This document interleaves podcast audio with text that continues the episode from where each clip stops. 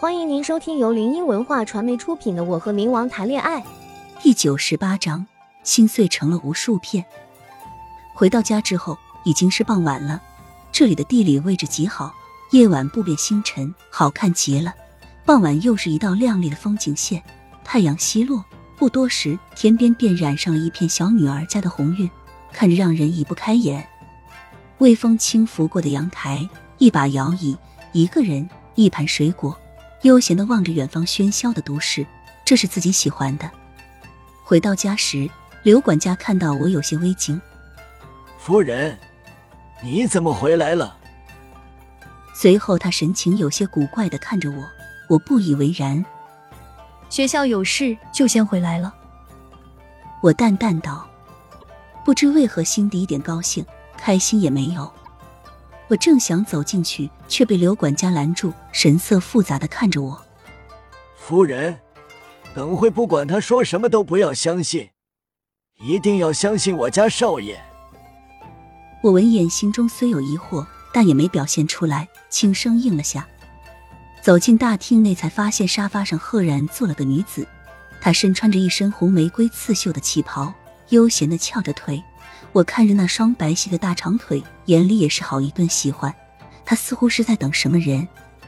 见到我后笑了笑，我对于他倒是有几分熟悉感，对他也喜欢不起来。他长得格外妖艳、高冷，这一颦一笑都深深的吸引着人的眼球。但他那张精致的面容却颇显几分心机。本亨，回来了。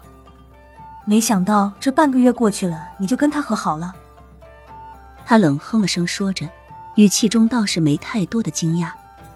我心底隐隐有种不好的预感。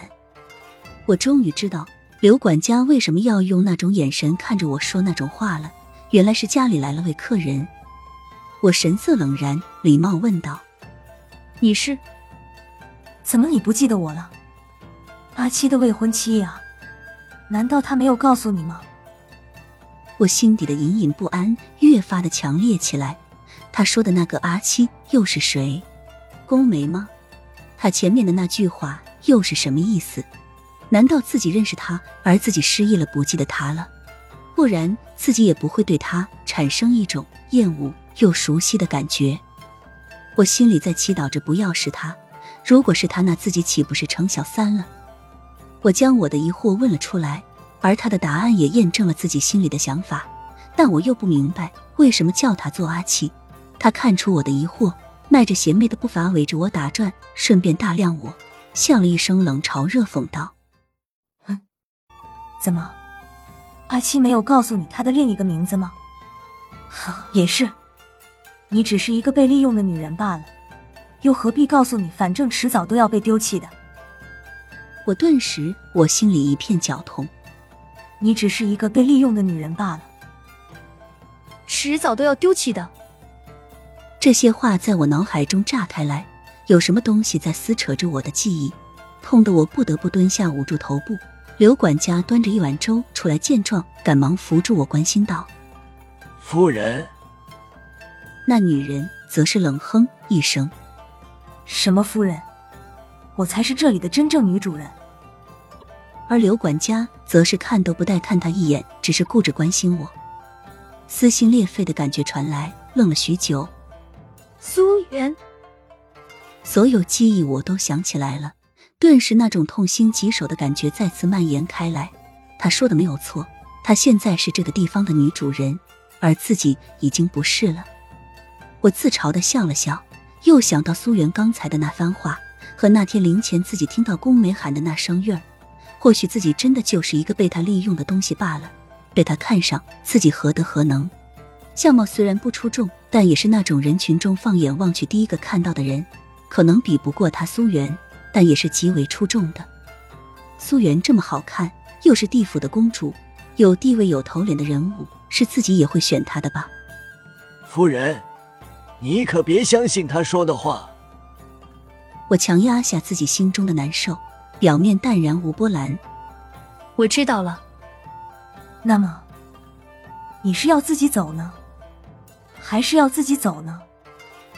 我对他嘲笑了笑，这么快就急着赶人吗？是怕等会宫没回来赶不走自己吗？不必了，我自己走。我冷声道。刘管家还想劝我，但我心已死绝。他有那么多事情，从来都不告诉我，甚至不惜骗我说我是被磕伤的。是不是？如果今天苏媛没来，自己都不知道自己当了三。甚至他有未婚妻，也不曾告诉自己，只是叫自己一味的相信他。我信了，这次我也想相信，可是，一切的一切都将矛头指向他，叫我怎么相信啊？瞬间，我就感受到了那种最亲近的人背叛了自己的感觉，心里一万把刀扎进去，血又顺着刀流至刀柄。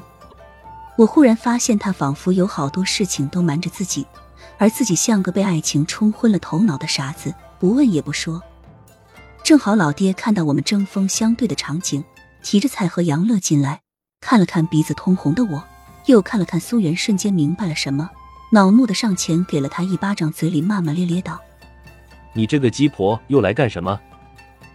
杨乐穿着不合比例的袍子，戴着一顶续着长边的小圆帽，举起小胖手拍打着苏元的大腿，学着老爹的脏话，有模有样道：“鸡婆，鸡婆。”鸡婆，苏元被这突如其来的一巴掌打得有些蒙圈。你一介凡人，竟然敢打本公主！本公主让你活不过五个。他看了一眼杨乐，却是没有推开他，任由他打，只是个小孩子罢了，不予计较。我看着他们，心下觉得有些累了，便提着行李箱上了楼，默默的收拾自己的东西，准备离开。这里都是自己和宫梅留下的足迹啊。如今却要离开了，收拾到一半，眼泪又是不争气的往下掉。我好恨，恨自己没能力，恨自己太懦弱了，这点事情都要哭哭啼啼的。可是你也忘记了，她还是个刚二十出头的小姑娘，也没有那么坚强啊。我依依不舍的离开了房间，下了楼。此时宫梅却还没有回来，我心下更加绝望了，心碎的连难过的表情都没有了。你要是想留在这里，你就留吧，我回出租房了。话落，不等他们回应，便走了。刘管家还想拦着我，却被不知何时出现的玉清拉住，摇了摇头，示意他任由我去。老爹神色复杂的看着我的背影，眼底说不出的滋味，脸上的神情无喜无怒。他记得那个姑娘，曾也是个顽强刚烈的人，不知怎地遇见她后，那股气势不知怎地就没了。许久，他叹了口气，背着手便上楼收拾东西了。杨乐也停下了手，看着老爹的背影，一瞬间觉得他苍老了许多，眼底神情不明。苏媛则是傲娇的冷哼看声，俯身看着他，忍不住往他小脸上捏了一把，道：“叫夫人。”杨乐皱眉，抓着他的手指狠狠的咬下去，猛吸了一口血，随后也往楼上跑去。苏元看着被咬出两个血洞的地方，心底暗疑惑：僵尸。随后气急败坏的骂骂咧咧着。听众朋友，本集已播讲完毕，喜欢的朋友记得挥挥你的小手，点点关注，欢迎大家订阅，下集精彩继续。